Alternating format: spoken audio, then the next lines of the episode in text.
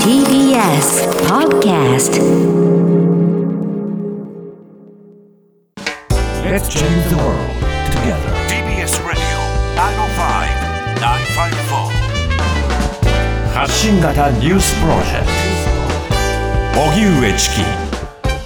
セッションここからは最新のニュースをお送りするデイリーニュースセッション。まずはこちらのニュースからです。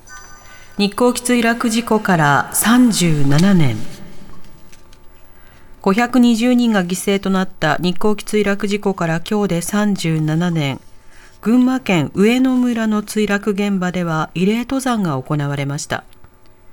1985年8月12日、羽田発大阪行き、日本航空123便が上野村の御巣鷹の尾根に墜落し、乗客乗員520人が犠牲となりました。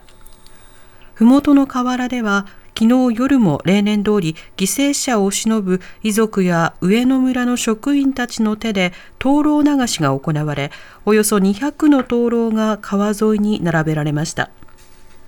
事故から37年が経ち、犠牲者の遺族たちが高齢となる中、日本航空の社内でも事故を知る職員の多くが定年退職を迎える時期となっていて、事故の教訓を次の世代にどのように伝えていくかが課題となっています。河野大臣、霊感商法対策の検討会立ち上げへ。河野太郎デジタル大臣は今日、就任後初の記者会見で、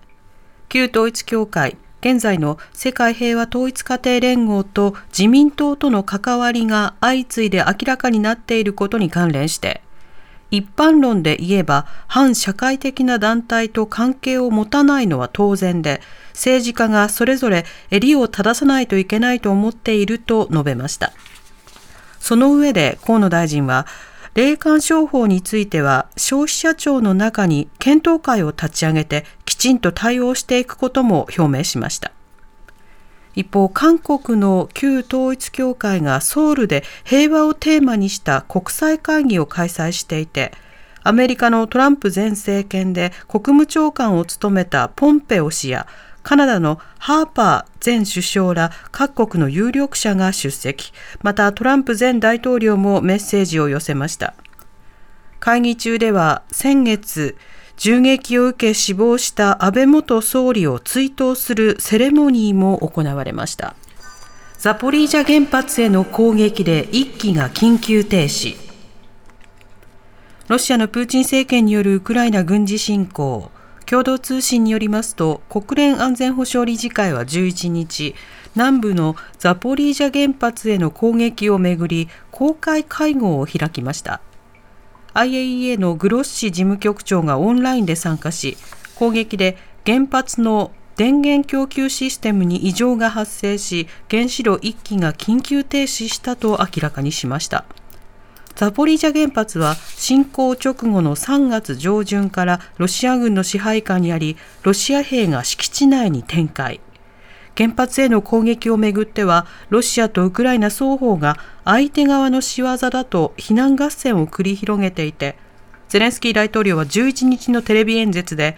テロ国家による最大の犯罪の一つだと批判しました。おしまいに株価と為替の動きです。今日の東京株式市場日経平均株価終値は休日前の一昨日より727円ほど高い28,546円98銭でした。およそ7ヶ月ぶりの高値水準です。一方、東京外国為替市場円相場午後4時現在、1ドル133円32銭から35銭で取引されています。TBS ラジ